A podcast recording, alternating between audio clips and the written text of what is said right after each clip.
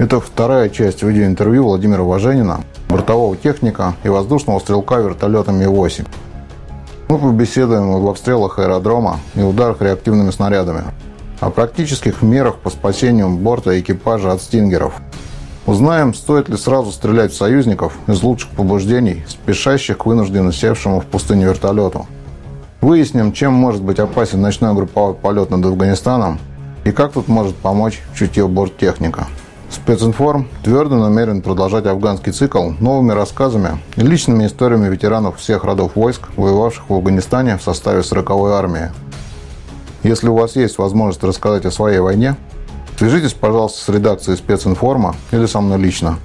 Буду рад организовать нашу встречу. Если вы, вернувшиеся из Афгана, не расскажете нам об этой войне, то вместо вас это сделают другие, никогда там не бывавшие и расскажут так, как им это будет выгодно. Хочу обратить ваше внимание. Теперь наши материалы снимаются, редактируются и публикуются исключительно благодаря зрительской поддержке. Благодарю всех, кто сумел найти возможность помочь специнформу продолжить работы над новыми видеоинтервью. Если у вас возникло желание поддержать нашу деятельность, сделать это можно по ссылке на вашем экране – или напрямую по реквизитам, указанным в описании к этому видео.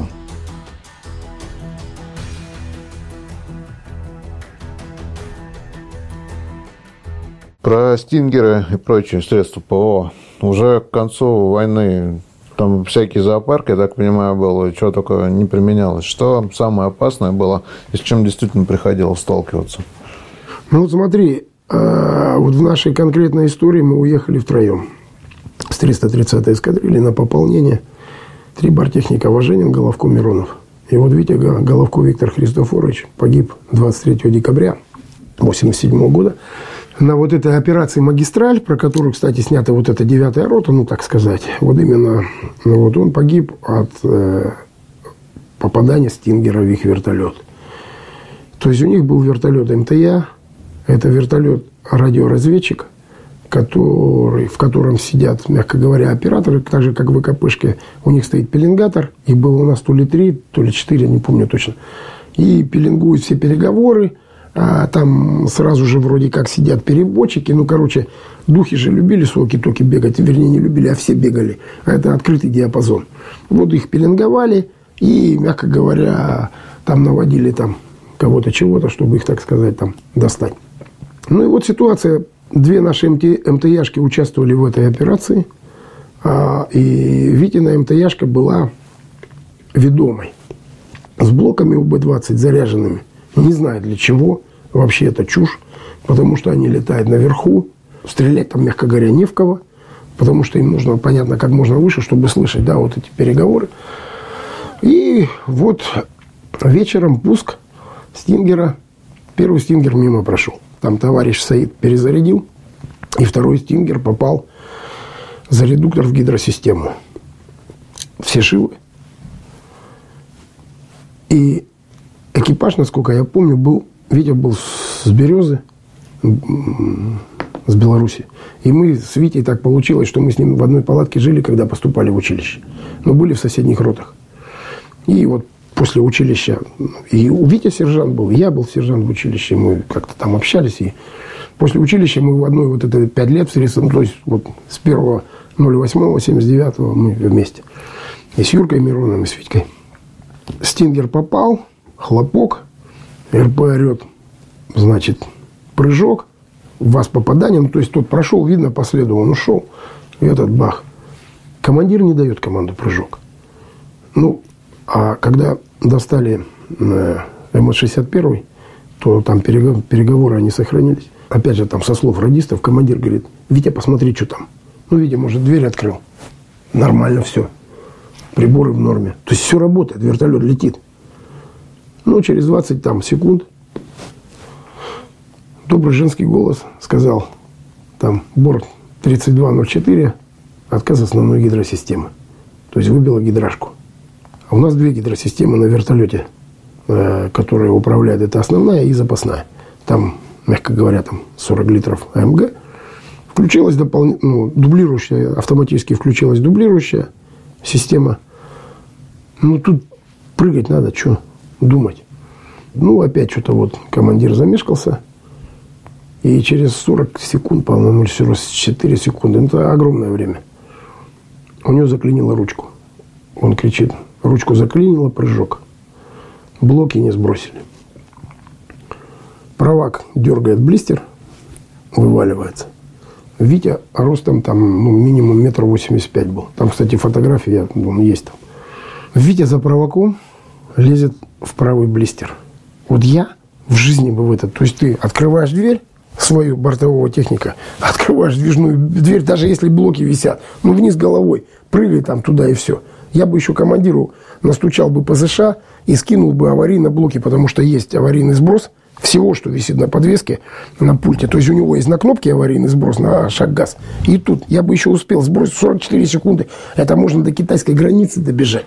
Я бы еще вышел, блин, посмотрел, куда Стингер попал.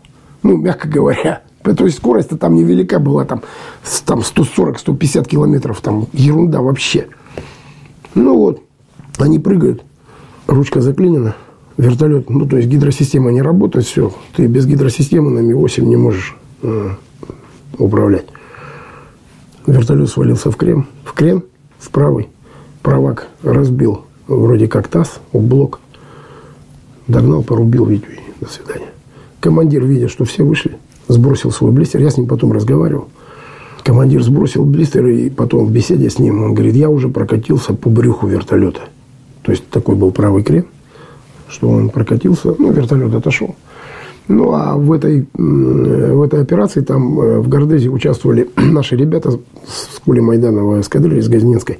И потом уже, когда мы в Могоче собрались, они вот уже, наши выпускники там уже рассказали, как это произошло. Вот такой вот он стингер.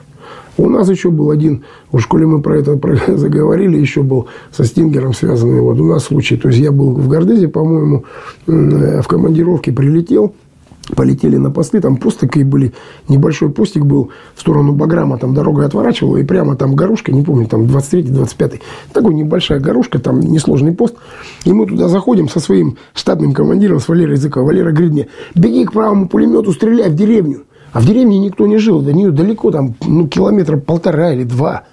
Я говорю, Валер, что в деревню-то стрелять? Он, ты что, не знаешь, что тут было? Я говорю, не, не знаю, а что было-то? Да вы нас оттуда стингером шмальнули. Я говорю, как шмальнули? Они сели на пост. То есть они уже сидят все, как, как кролик или как суслик, да, в который стреляет и стингер. И он прошел выше. Вот такая ситуация. Если момент пуска увидеть, какие-нибудь шансы спастись, что-то можно сделать? Никаких. Еще с этим связана одна штука. Я не могу сказать, что это был стингер. Не знаю. Мы перегоняли борты в декабре 87 -го года новые с Кагана. Ну, то есть там Каган Кагайды, днем летели, в Кагайдах заправились, и ночью Кагайды Кундус перелет. И вот мы уже пересекли ленточку, и ну, мягко говоря, скажем, с курсом там 180 градусов на юг, на Кундуз, и вдруг, то есть, что такое Афганистан? Это просто темно, как у афроамериканца в одном месте, там же ничего не горит. И вдруг справа на земле такая круглая вспышка, она какая-то розово-фиолетовая, ну вот какая-то вот такая интересная такой. Вот она круглая, бах! А все же летают, и там все трещат же в эфире, там тишина. просто тишина. В эфире. Ну, то есть увидели эту вспышку, и мы смотрим, и ну, мы понимаем, что она далеко от нас. И там начинается. Пацаны, вроде пусто, там. Кто ты там, 3-4 5 ты как там, а 2 4 3 там, ну и то есть вот, вот не знаю, что это было, пуск это был, не пуск, но если вот вернуться к тому, что я сказал, вот когда 30 с 29 на 30 августа сбили борт ночью, на высоте там 4 500 или 4 700, как его, то есть была вспышка, то есть потом, когда уже разговаривали с ребятами, командир говорит, ну и там экипаж говорит, вспышка, но там командир молодец, командир сразу, прыжок, до свидания, и все вышли в течение там двух секунд. И как бы говорят, ну так, я не знаю, что командиру вроде как лопасть, лопасти ударили по пальцам, но я не знаю, ну, ног причем, не знаю, насколько там это верно, но все вышли, мгновенно просто вышли из вертолета. Потому что, ну, э, скорость... Да, при нас в Кабуле приезжал, приезжали какие-то ребята там, с нашей стрелой. И делали два пуска днем, ну, чтобы нам показать, днем и ночью. То есть пускали какую-то такую простую эту ракету, ну, вот большую, да, вот эту осветительную, она на парашютике. То есть у нас, кстати, такая была, там летит, кстати, у нее переключатель, там, по-моему, был то ли 900 и 1800 метров. То есть ее запускает, она взлетела, повисла на парашютике, и боец с этой трубой, бах, в нее. Она как источник излучения. Да, она как источник теплового излучения, вот, как вертолет, он в нее прицеливается, головка захватывает даже ее эту ракету, да, которая висит на парашютике, и он стреляет. Ну, там два маха, извините, скорость там, как, как куда ты на вертолете там день. Хотя, хотя там кто-то, я точно не помню, на каком-то там обучающем уроке совещаний э, говорил, что люди-то уворачивались даже на Ми-6 в момент пуска. Ну, вот, то есть это вот, ну, когда вертолет на пределе. Понятно, что когда он на пределе, и ты увидел этот момент пуска, ну, ну, секунда, полторы, ну, что ты там сможешь сделать, там, ну, сложно сказать. Ну, хотя вот, как бы вот в нашем случае, то есть ракета пролетела мимо, потому что ИВУ, э, вот это пятно, плюс липа, если она работает, а липу мы включали, вот это все, плюс засошки, которые отстреливаются, ну, что-то это создавало. Хотя говорили, что для Стингера это мелочь, мол, да, и потом вот были рекомендации, что праваку, у которого пульт отстрела осошек, что вы через секунду отстреливаете левый и правый борт. Ну, это видно, вертолет летит пук, пук, пук, пук. То есть, вот как бы раскачать эту головку. Ну, кто там ее проверял. На липе, говорят, картошку жарили. Было да. такое? Ну, были. У нас липы были, жарили на липе картошку. Да, что там, обыкновенный, обыкновенная спираль, мягко говоря, мощная, да. Конечно, ну, мы не жарили. Ну, у кого-то там была эти липы, да. А сам вертолет вот изнутри, ну, бывает, что там заходишь, я вот в кабину поезда угу. заходил, где бригада более-менее постоянная, и вот она такая человечная, там какие-то там, фотографии, картинки какие-то висят, здесь там шторку приспособили. Вот, ну, вот таким образом вертолеты домашнего ли? Да нет, в Афгане нет. Во-первых, было некогда. Ну, вот чтобы понимать, да, я вот сейчас летную книжку нашел, достал, нашел летную книжку просто посчитал, сколько же я в Афгане налетал, я даже и не знал. И вот я перед поездкой к вам думаю, да хоть посчитай там, что там я налетал-то. Я принял вертолеты в Союзе и отогнал девятки в Союз. То есть я, мягко говоря, из этого года отсутствовал ну минимум два месяца. Вот там. И я налетал 212 часов. А в Германии я летал 105-110 часов. Причем я не интенсивно летал. Тут сидели люди, которые в десятки раз больше нас налетали. Вот которые наверх летали, у них там вообще был сумасшедший налет. Какие там нахрен рюшечки. Понятно, что там инженер, никто тебе ты там все это таскает. Ты же постоянно что-то возишь. Какие-то там эти грузы. Как говорят там, да, поет наш великий певец, что там пятна красные смыли. И это было. И смывали. И причем вот покойный тоже наш однокашник Вова Бардашевич, помню, все матерился с сообщниками, он там, КПМ-ка подъедет, он с бразбой-то помоет, а там же блоки под полом. Зальет, все, шеры залили, у них не работает, они, Вова, ты там, ё-моё. То есть ты все равно поддерживаешь порядок, а как без этого, иначе ты, извини меня, засрешь этот борт, конечно. Ну, нет. Какие-то рисунки на борт наносили?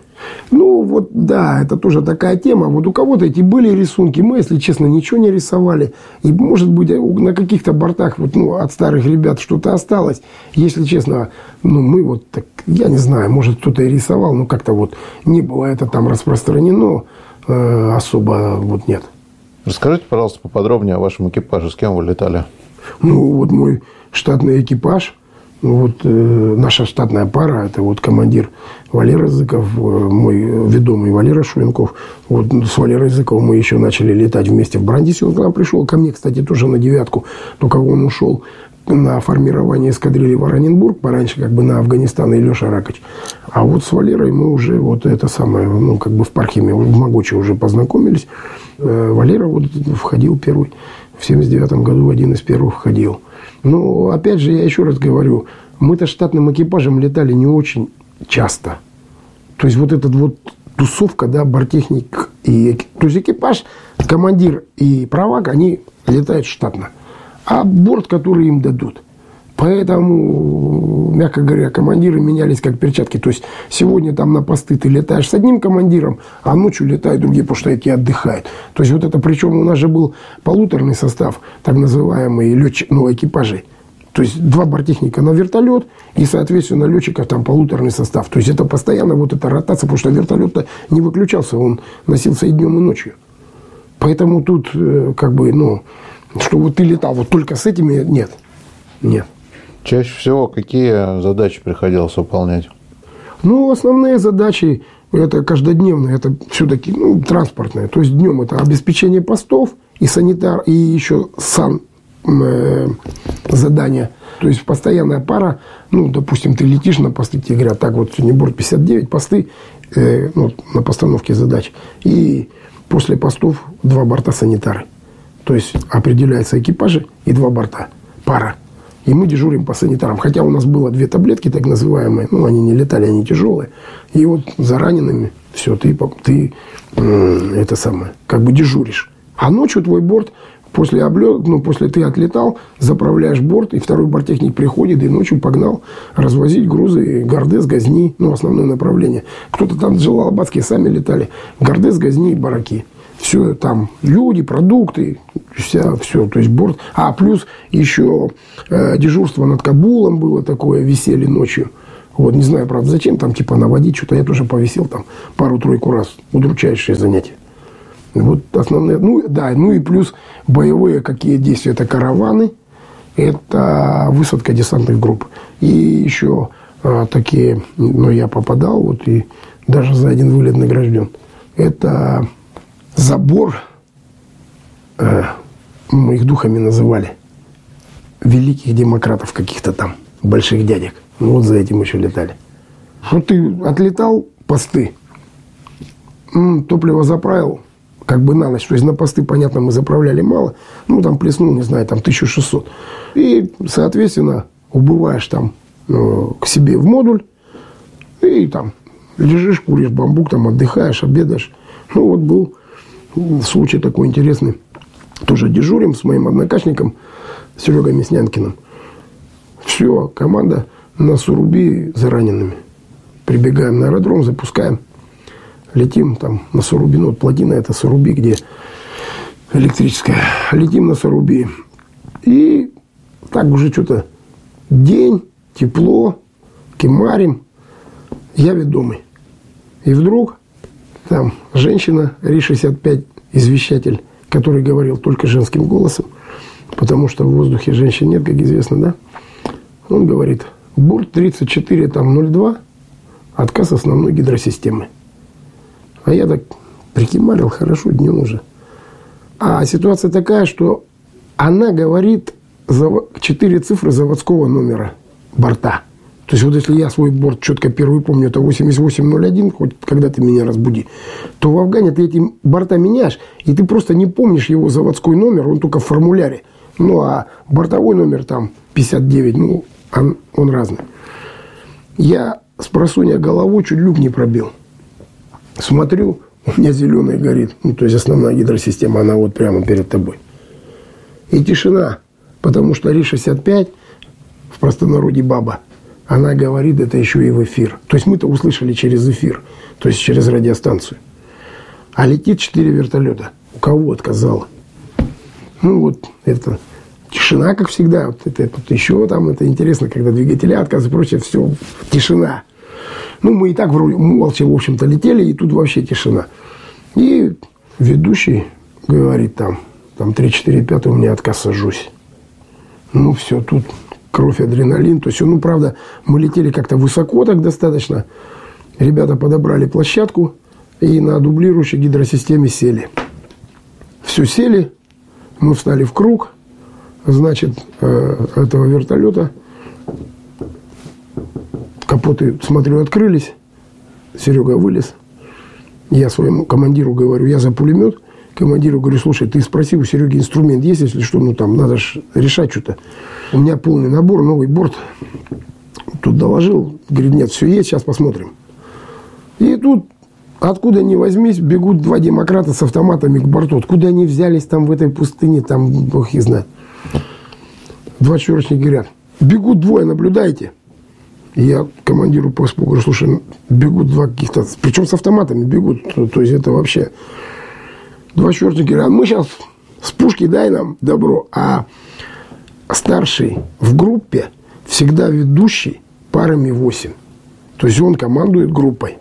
А 24-чники – это прикрышка.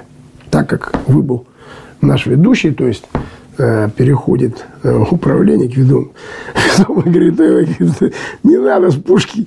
Я ему говорю, ты давай снизься, сейчас мы разберемся. И мы там над ними заходим невысоко, они в этих фуражечках своих демократовских.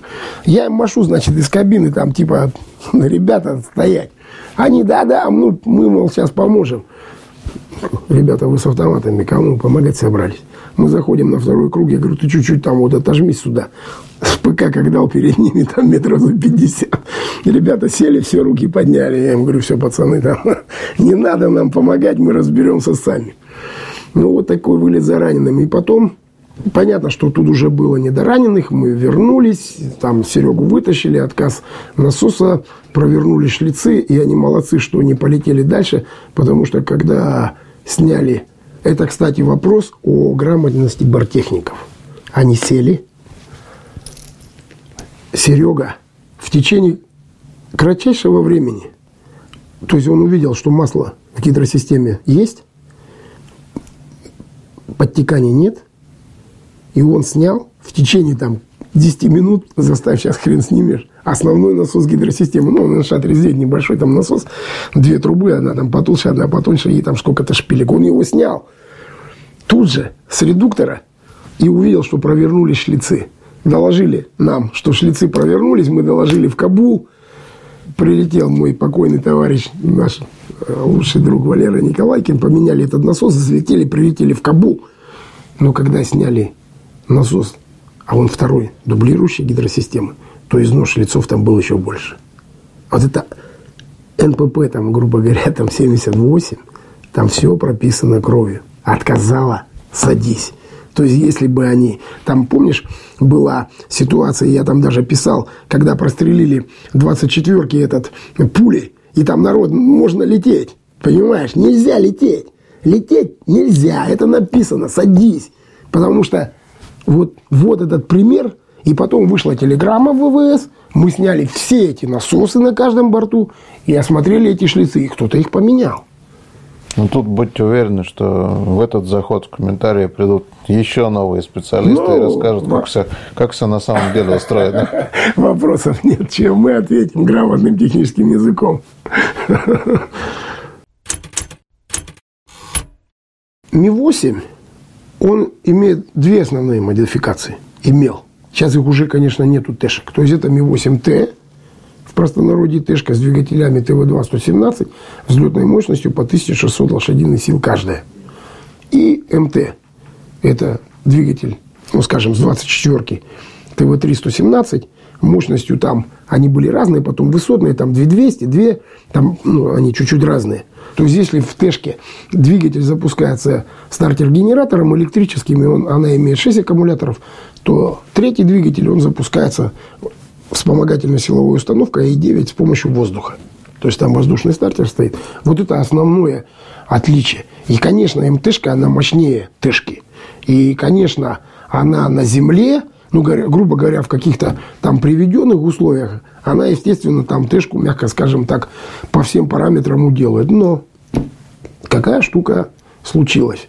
И я, наверное, один из немногих бортехников, которому удалось в Афгане полетать и на Тэшке, и на МТшке.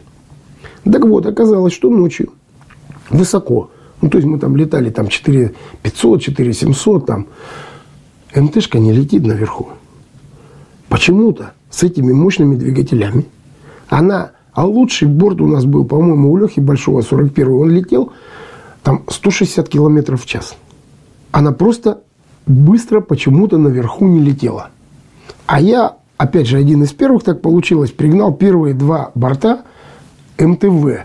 Это вертолеты, которые уже вот начали там, не знаю, 87-го выпускаться, то есть я их пригнал, вот, две, мы с прапорщиком пригнали два борта, они уже были с высотными двигателями, они были еще мощнее, и там такая была хитрая штука. А, ну, то есть это такая техническая деталь, то есть если при взятии шага на тэшке, ну, как вот нажатие на педаль, да, оно равномерное по прямой, то есть увеличивается поступление топлива и увеличивается угол э, несущего винта, да, лопастей установки. Вот в этот момент происходит провал оборотов, потому что мощности вот на этом переходном пери, э, периоде, ее как в режиме, ее не хватает двигателя, ее бы побольше, а не хватает. А вот МТВшки, они уже были, скажем так, дилетантски с опережающим ростом мощности при вот этом переходном периоде, э, режиме. Когда ты берешь шаг, то мощность не прямо пропорционально возрастает взятому шагу, а может выйти на взлетный режим. И нам выдали такие инструкции с этим вертолетом. Мы их изучили, там буквально там 5 страниц было, и мы это на себе испытали. Внизу это бомба. Это просто капец.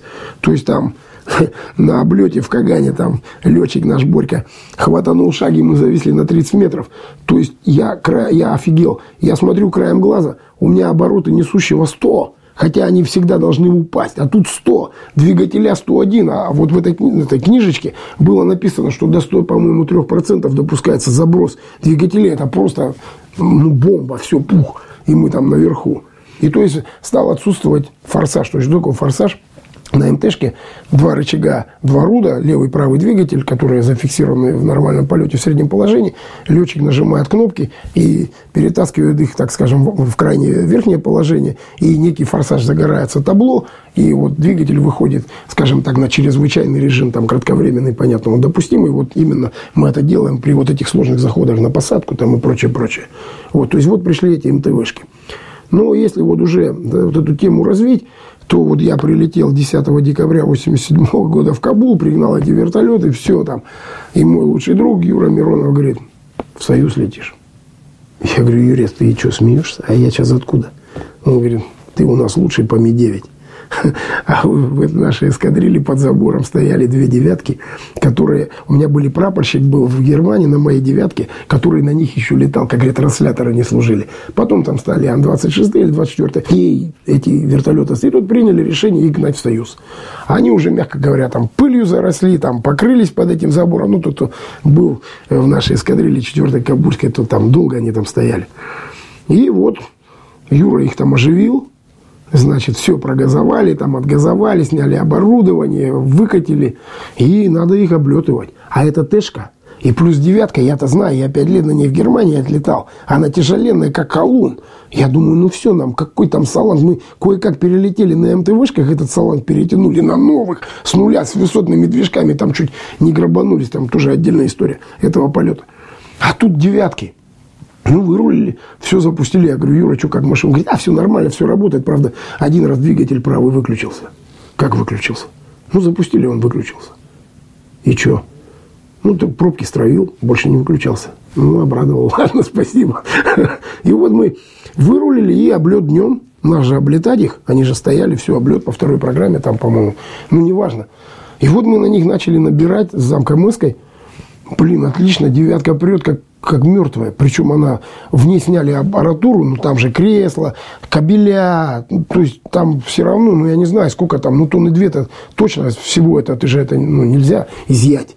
И мы набрали 4 700, а надо было что-то еще. Не, мы набрали что-то 4 с чем-то, и надо было еще вышло. Замковацкая говорит, все, смотри, все, вот работает, видишь, еще запас, все, сейчас нас тут завалят там. Я говорю, что да, полетать. Смотри, какая красота днем. Я в жизни днем так высоко не летал. Смотри, вон тут наш один, по другому. Да ты что, сейчас там. И вот мы погнали эти девятки, две, с моим лучшим другом Серегой, привет, Князевым, и одну вот этот санитар. Он тоже очень тяжелый, но он на МТ вертолет. И такая история. Нам запретили лететь через Саланг, а, а мы готовились через Саланг, поэтому я облет, чтобы в Саланг перейти, должен был быть там, что-то я не помню, 4700 или 5, потому что какого-то там то ли 15 декабря сбили над Салангом сушку на 8 800, если мне память не изменяет. То есть это вообще непонятно, чем ее там долбанули. Летчик катапультировался, Баграмский, по-моему, его там забрали, там где-то тоже там в снегу. Ну, все, типа. И нам вокруг через Кандагар на Кушку, ну вообще там круиз, блин. Ну, вот мы, значит, расстановка позиций. Так как она МТшка мощная, МТшка таблетка первая, мы, значит, на девятке э, с нашим, с, на, летели нашим звеном, командир звена, мы следующие, и следующий Сереги Князю э, девятка замыкающая. Взлетели, летели через Газни. Ну, до Газни, может быть, полтора часа, там ночью. Ну, ночью все понятно. Взлетели, дошли до Газни, сели, заправились. И сразу же в Кандагар.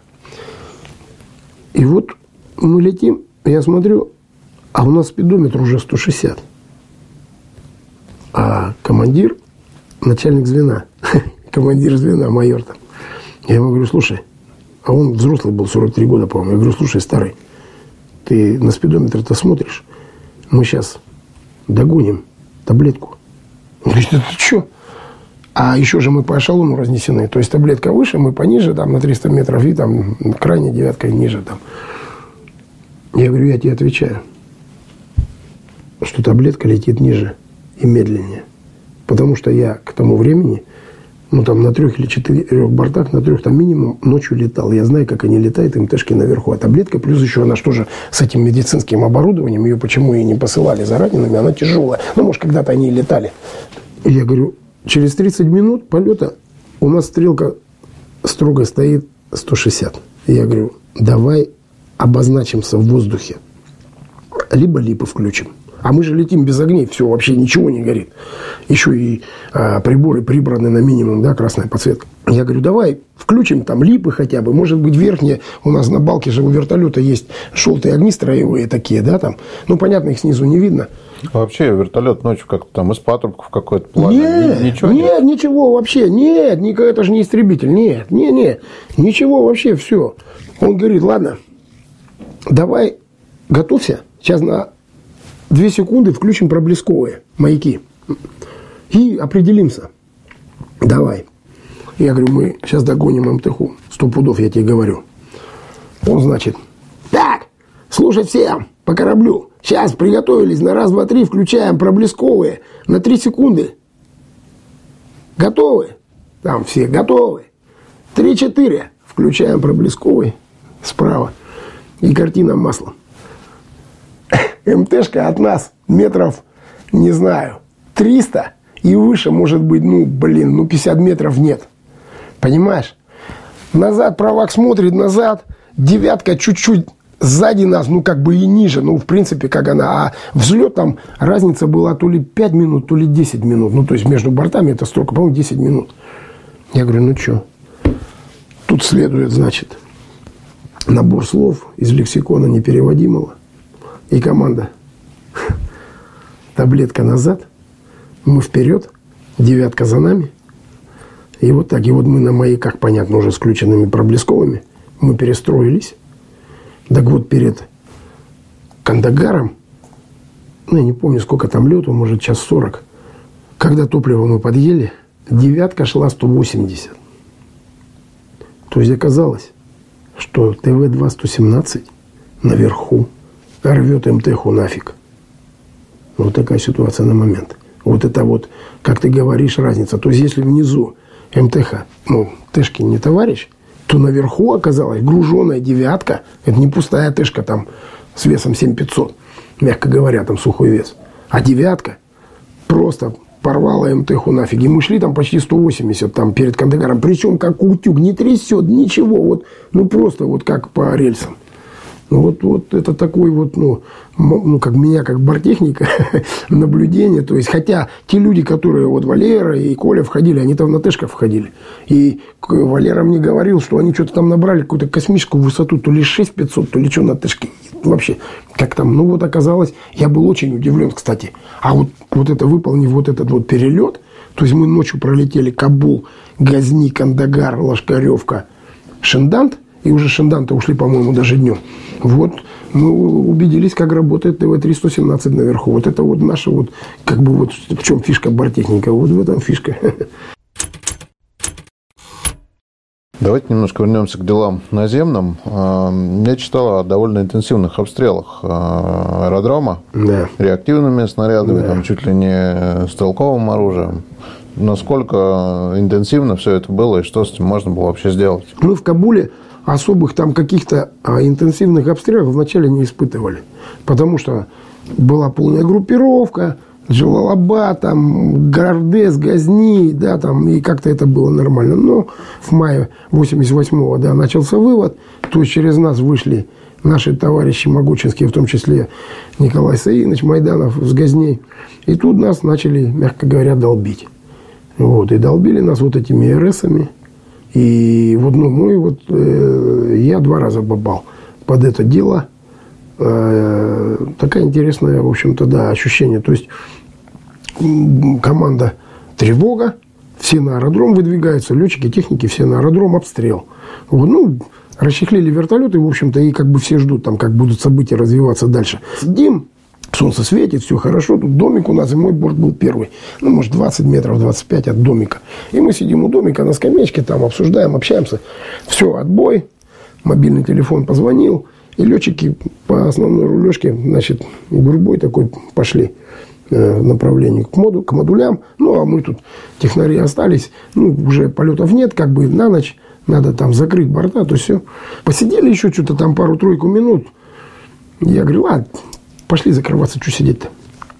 И встаю, и от домика начинаю идти к вертолету. До вертолета метров, ну, я говорю, там винт у нас 21 метр, там 10, ну, тут можно, ну, близко, все плотно. И я дохожу до середины и слышу, как ГРС шуршит. А он летит, и вот он шуршит, он так шуш -шуш -шуш. И вот тут как вот э, говорят, да, там время сжимается или разжимается. Вот это такие несколько было моментов, да.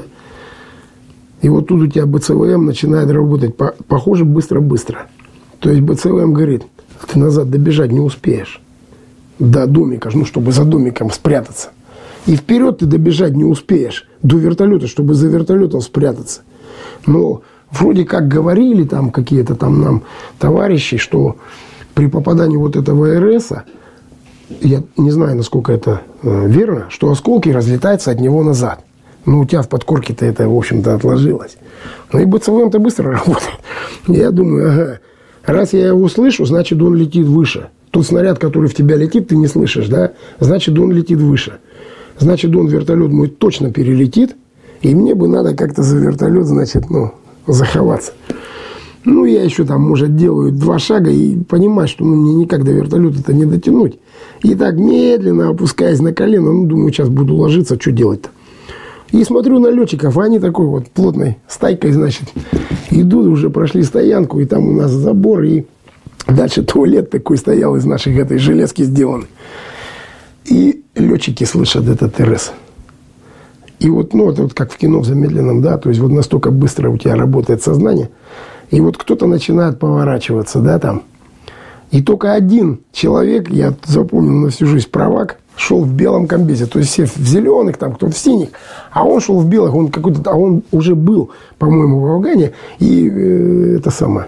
Ну, типа, опытный, может, нет, может, я ошибаюсь, неважно. И он, короче, прыгает в этот, ну, там же пыль у нас. Это не то, что сейчас у американцев там все забетонировано.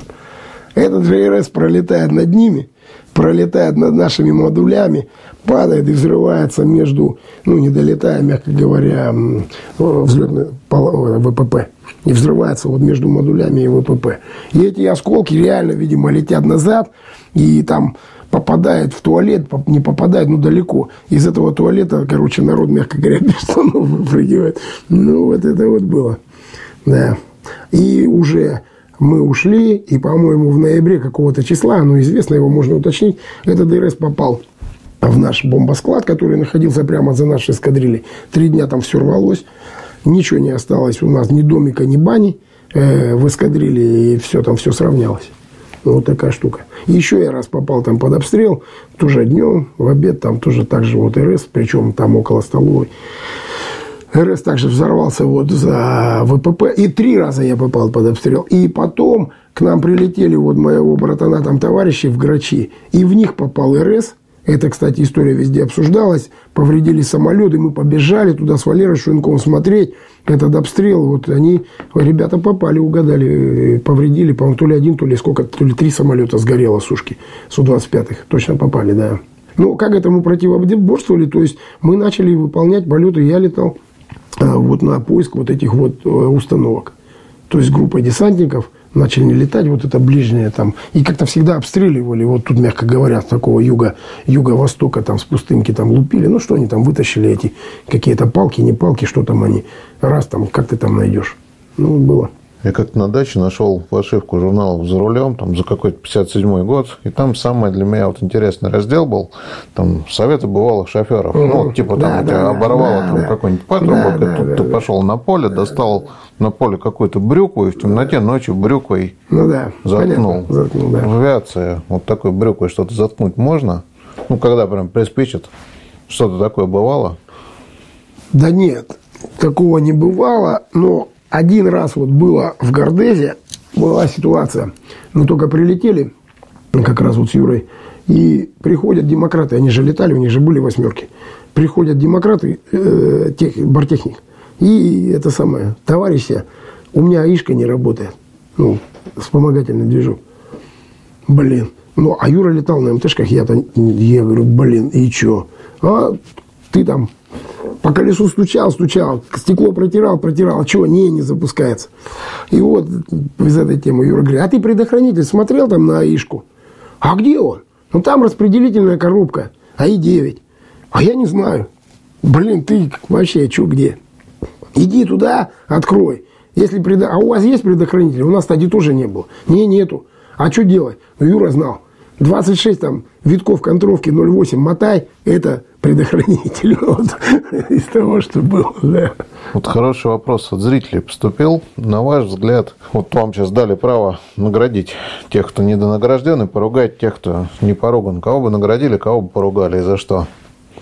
Нет, ну, если говорить из нашего состава эскадрильи, да, с которым я там за других же не могу говорить, то я даже мне сложно сказать. То есть, вот тут разные выступающие я смотрел, кто-то наградные на себя писал, кто-то нет.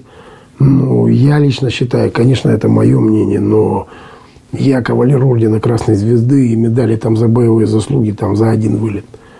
Я считаю, что вот я там и другие бортехники, ну, как бы у нас хороший был Каменский Владимир Николаевич, ну, я не знаю. У меня лично обид нет, и я как бы не слышал, что кого-то там недонаградили там. Ну, были, понятно, варианты, когда там героев за что-то не давали там и прочее, прочее. Бывали смешные случаи. Мо моему однокашнику, лучшему земляку Валерию Николайкину, КМСК на совещании говорит, Николайкин, я, товарищ, товарищ полковник, ты, блин, можешь не пить три дня? Могу. А зачем? Да я тебе хоть на медаль напишу, он МТЗ, начальник звена. Че, командир, из этого не пить, что ли? Че?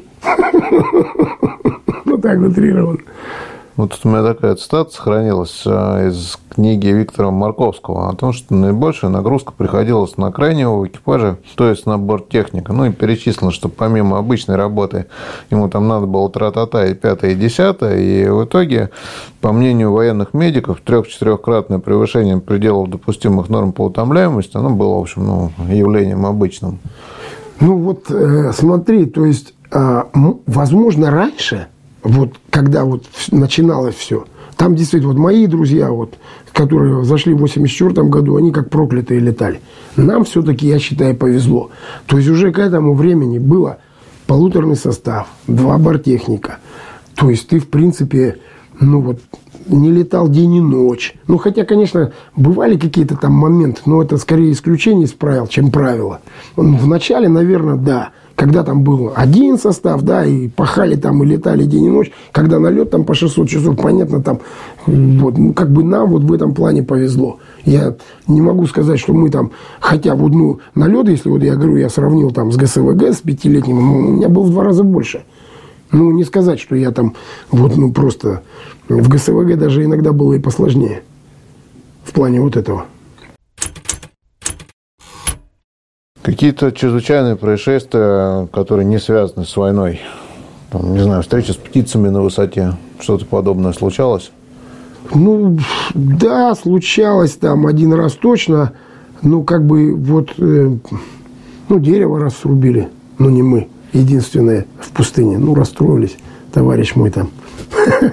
Камаска говорит, да ну одно было, что вы срубили, как мы сейчас ориентироваться будем. Ну, они срубили его ПВД, нафиг снесли и печкой там это дерево. Ну, там один раз этот же товарищ там хвосты порубил. Прорулим, а прорулим. Щепки. Ну, вот, ну, там было раз. Ну, тоже очень интересный случай. Вот мой напарник хвостовым винтом ГА-66 порубил в Гордезе. Еще и улетели. Ну, тоже прикольно. в КАЗ-66 кто-то был?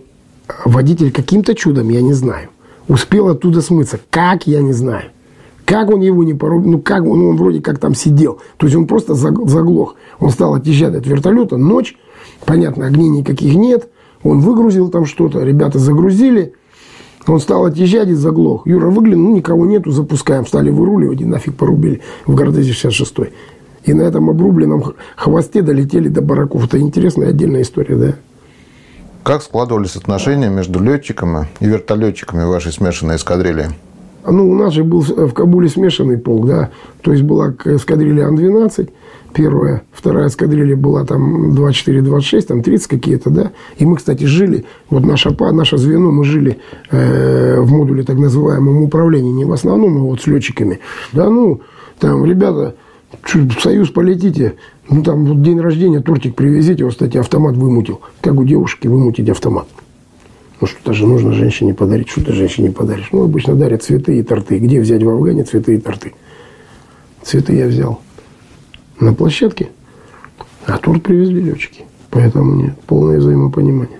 А интерес какой-то взаимный был? Типа, а можно вот на вашем там аппарате пролететь, а вы нет, там на нашем? Нет, нет. Поверь, там работы было и у тех, и у других. Нет. Какие-то там негласные соревнования, не касающиеся войны, там, не знаю, кто лучше сыграет на гитаре или там... Ну, почему? На 9 мая, на 9 мая был праздник физкультурный, блин. И бегали э, километры, 100 метров э, на аэродроме, и причем там кто-то не побежал, кому там этот замполит говорит, ты побежи, я говорю, блин, я самый большой, что ли, метр семьдесят в прыжке, там у нас повыше пацаны есть, пришлось бежать, на километр на высоте 1880, я чуть не сдох там, ну ладно, мы уже худые все были, да, бильярд, стоял э, в модуле, долбились там всю ночь, там шары катали, шишбэш, шаблышки, гитара висела. Причем, ну, я там имел, вот, кстати, у вас тут человек, э, интересный летчик, да, говорил, что на баяне играл. Ну, у меня тоже два класса по баяну, там гитара, бас там и прочее, вея, там, шмы, и то есть, ну, и как пели, играли все, Юрка Мирон играл. Ну, а как, чем ты скрасишь? Телевизора, интернета же нету, да, и, мягко говоря, ну, что делать длинными афганскими вечерами? Ну, безусловно. Что о питании и о фронтовых 100 граммах можете рассказать? Ну, 100 грамм никаких фронтовых не было 100 пудов, но это не отменяло, так сказать, их имение, потому что липа и осошки э, радистами и вооруженниками обрабатывались соответственным э, раствором – ну, и как-то мы там этот раствор вымучивали, потому что, типа, это мой борт вели, мажьте, блин, или питание, питание в столовой. Ну, и плюс мы, конечно, восьмерочники э, были, я скажу, думаю, что в неком привилегированном состоянии, потому что мы-то постоянно возили продукты. И ночью, и днем. То есть, приехали десантники там. Слушай, возьми там 200 литров воды больше. Не, ну, на тебе ящик тушенки, ну, там утрированно.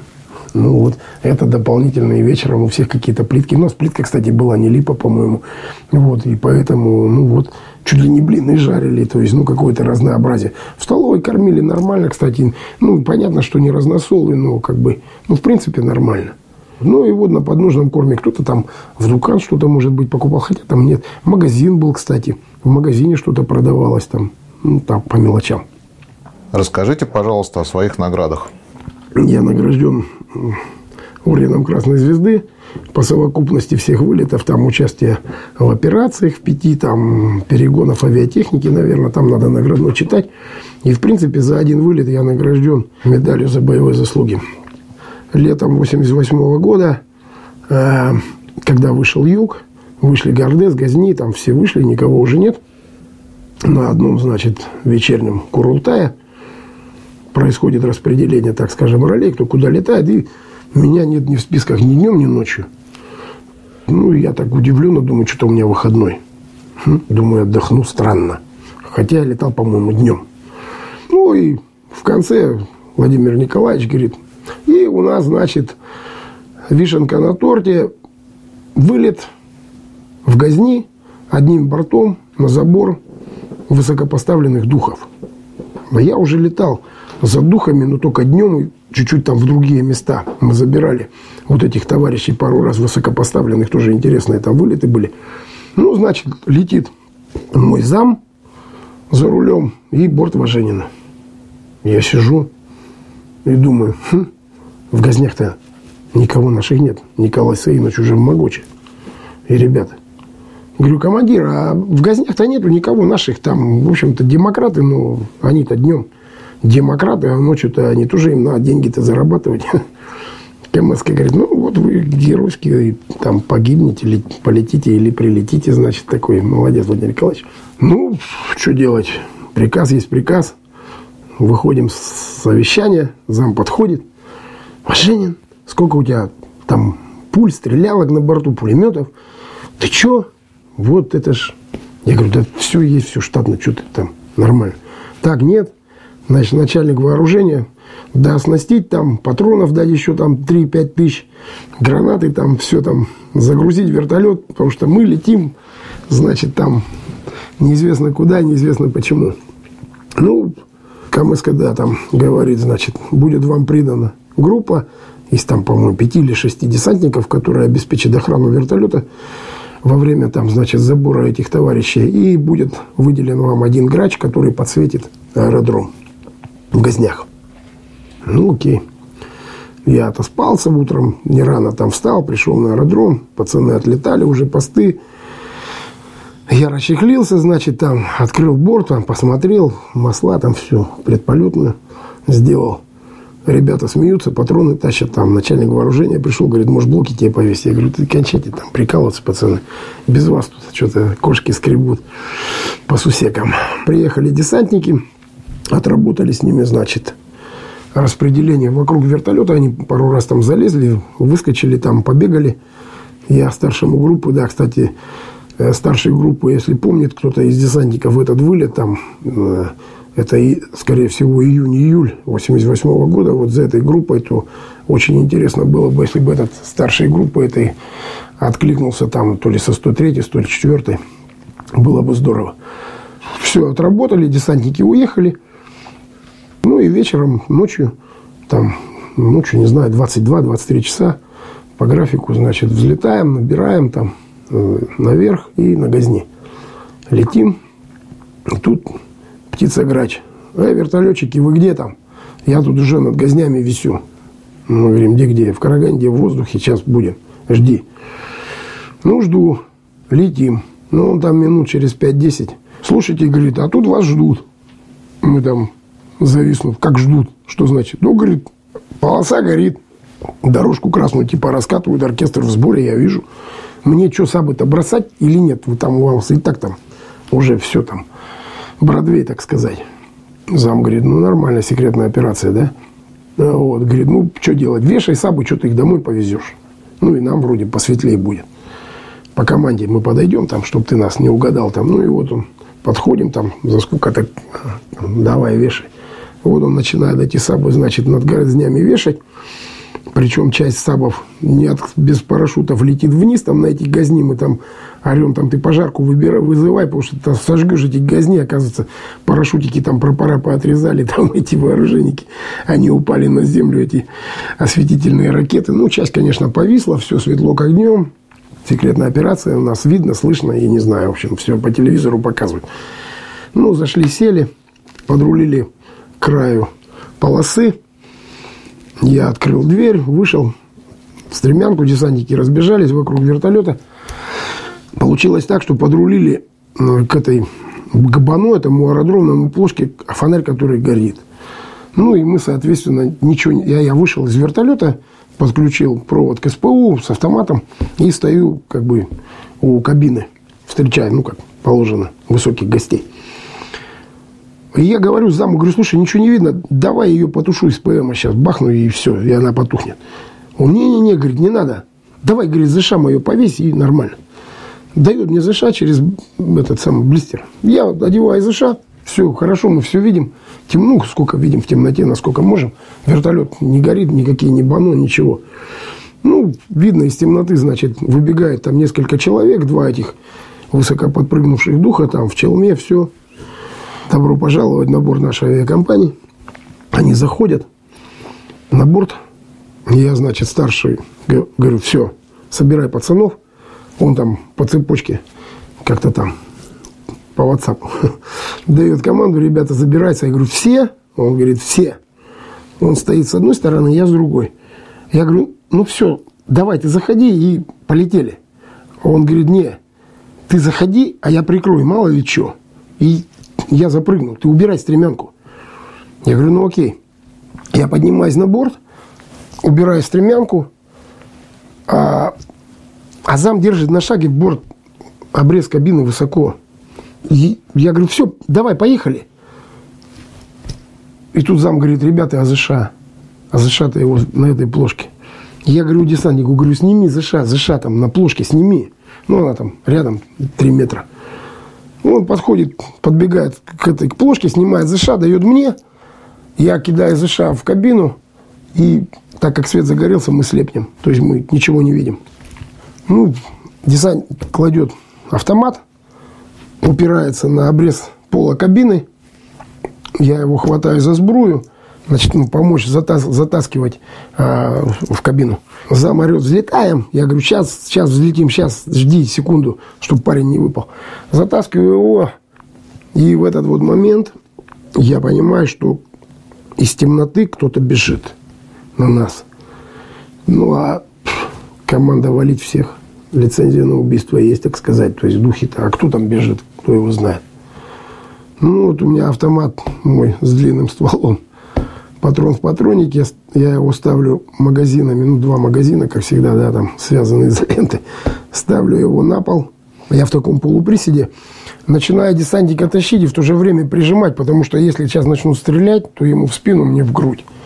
Снимаю, начинаю, снимаю автомат с предохранителя. И как бы начинаю нажимать на курок, но еще не даю взлет, потому что, ну, если дернет, то он выпадет, мне не удержать его. А зам говорю там, все, взлетаем. Ну, я уже понимаю, что я его вытащил, и эти люди бегут, это непонятно кто, и в принципе это надо стрелять. И вот уже, ну, я там, мягко говоря, холостой ход на курке, так сказать, выбрал.